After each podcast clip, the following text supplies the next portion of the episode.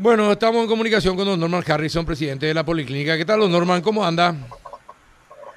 Buenas tardes, Carlos. Antes que nada, muchas felicidades. Muchas gracias. Por el día tu onomástico. Adela, saludos. Buenas tardes, don Norman. ¿Qué tal? ¿Cómo estás? Bien, a toda la gran audiencia de Radio Primero de Marzo. Bueno, ¿cuándo llegan, ¿cuándo llega la vacuna, las 500 mil dosis, las primeras dosis, las primeras 500 mil dosis, don Norman, de Pfizer? Bueno, eh, el día de hoy se hizo el anuncio, Carlos, que el ministerio hizo el anuncio básicamente que ha formalizado un acuerdo para el suministro de un millón de dosis de Pfizer, eh, en el cual nosotros de la policlínica vamos tenemos un acuerdo de cooperación para hacer toda la logística de, las vacunas Pfizer al ministerio totalmente eh, gratuita y sin ningún costo mediante un acuerdo de cooperación. Ese fue el anuncio de, del día de hoy y bueno, Creo que es un anuncio muy importante dado que el ministerio está incorporando una nueva plataforma. Plataforma se le dice a un tipo de vacunas y esta, esta vacuna de Pfizer es una, un tipo que se llama ARN, que es una tecnología muy importante que inyecta básicamente el código genético del virus en el cuerpo, produce la proteína espiga y por medio de la, de la autoduplicación de la ARN produce una inmunidad cercana al 95%. Qué bueno. Ahora, el, pero llegan un millón de dosis en total y esto va a ser eh, totalmente, la logística va a estar totalmente a cargo de la policlínica. Eh, nosotros en de la policlínica nos hemos preparado con, con, con las capacidades de estas temperaturas tan extremas.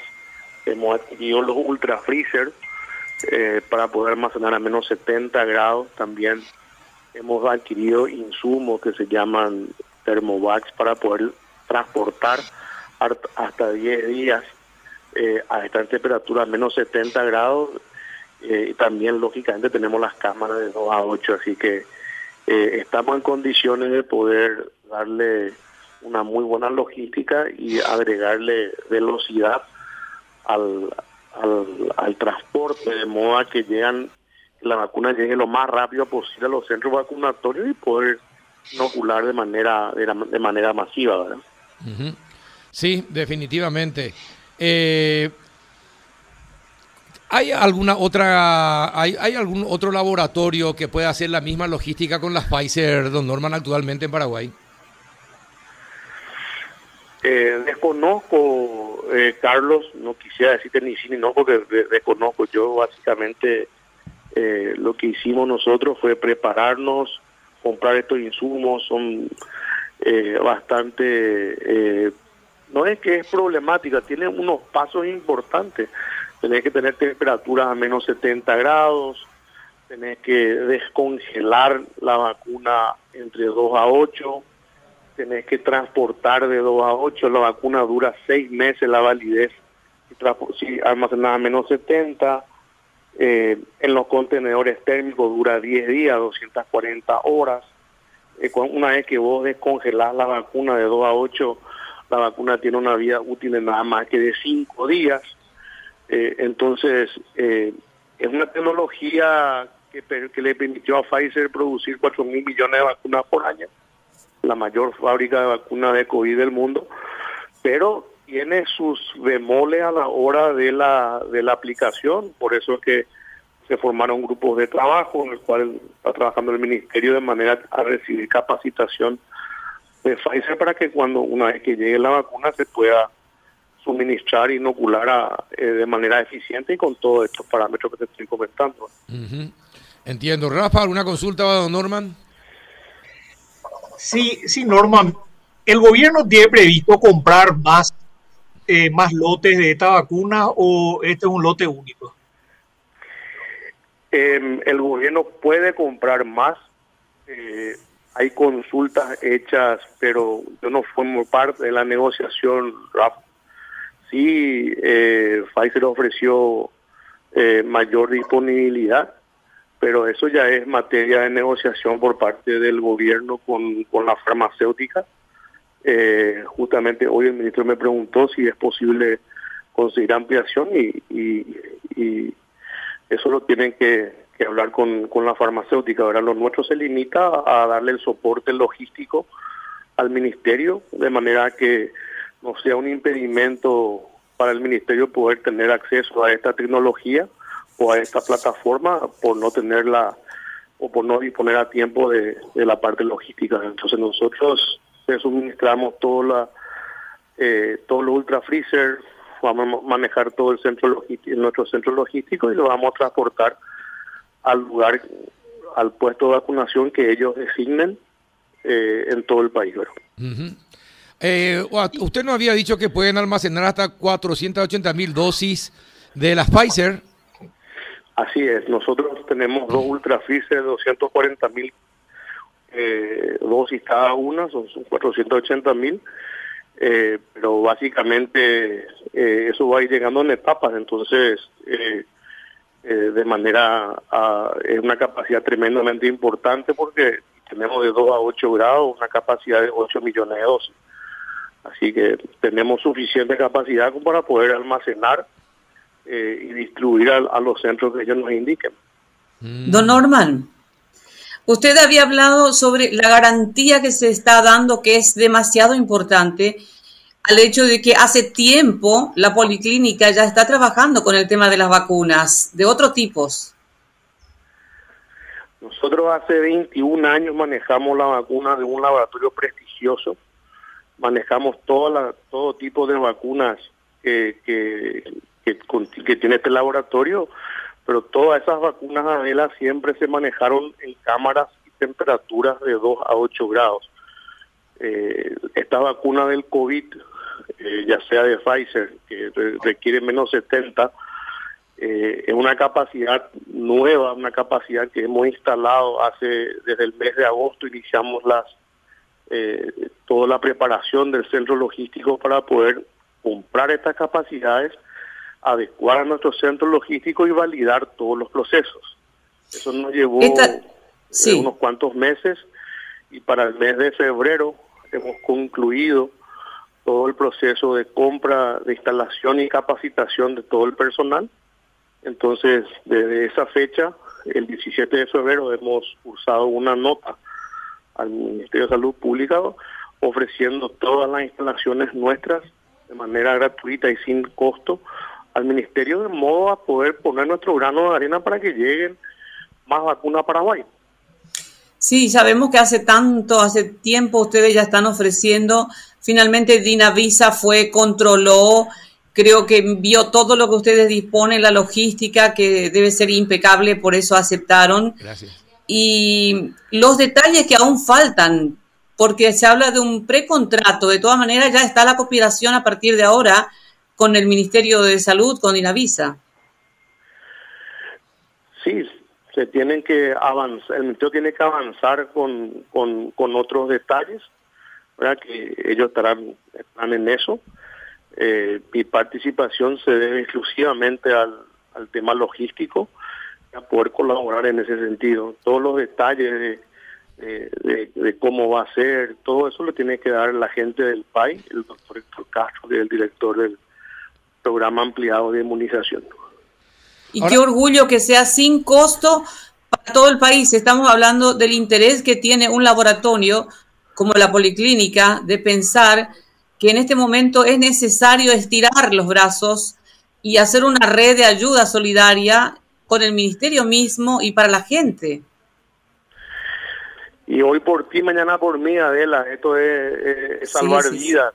Paraguay necesita inocular por lo menos el 40% de su población para así poder avanzar hacia una mejor vida de los paraguayos.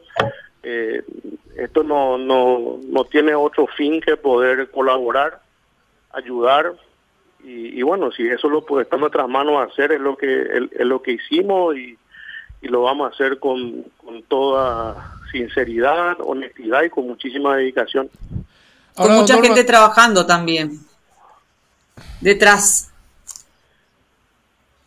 Don Norman, con mucha gente trabajando preparada, capacitada detrás de todo esto. 170 colaboradores en la policlínica se han capacitado, eh, de los cuales una gran parte de ellos eh, son las personas involucradas. Tenemos ingenieros químicos, gente de calidad, de quality control, eh, la, la misma dirección general.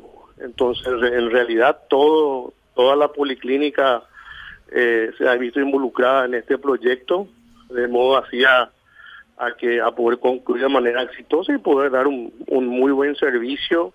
Eh, y resaltamos que es gratuito porque eh, sabemos que, que otras empresas actúan de manera distinta, entonces resaltamos porque es un hecho importante poder traer esta tecnología, esta plataforma a Paraguay.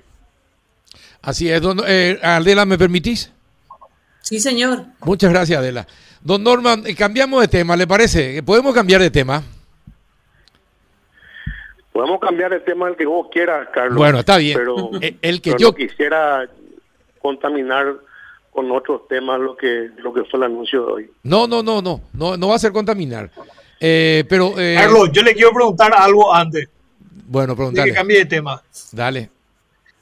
No, leí hoy que el sector privado estaba dispuesto a ayudar en, eh, con el tema de los vacunatorios, porque vimos en estos días que hubo mucha aglomeración de gente, largas colas. Eh, ¿Hay algo concreto con relación a eso ya planeado? Mira, Rafa, eh, hoy es importante toda la colaboración que pueda haber. Eh, es necesaria sumar. Si hay eh, empresas del sector privado que pueden ayudar a inocular más rápido, a, a avanzar hacia, hacia una inoculación masiva. ¿verdad? En otros países se, se hacen en las plazas, en las calles, en los bares. Entonces, hoy día es necesario la velocidad de la inoculación, de modo a poder llegar lo más rápido a, a poder cumplir las dos dosis. Y lógicamente, hoy día ya se habla de un pasaporte sanitario, ya se está hablando de que para poder viajar al exterior vas a necesitar tu carnet de vacunación. Sí. Y, y no solamente eso, imagínate Chile ahora. Chile ya instaló ahora eh, una, una carta de circulación. Entonces vos, si ya estás vacunado con las dos dosis dentro de tu país, manteniendo las reglas de, la, de los tapabocas y el, distanciamiento, pero puedes circular sin ningún problema.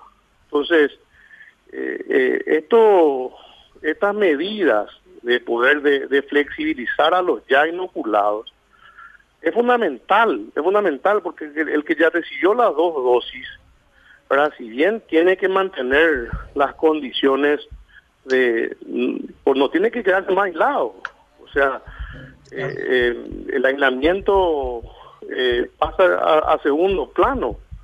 Y esas son las cosas y las eh, la forma que hay, pero hay que transmitir bien, hay que comunicar como corresponde.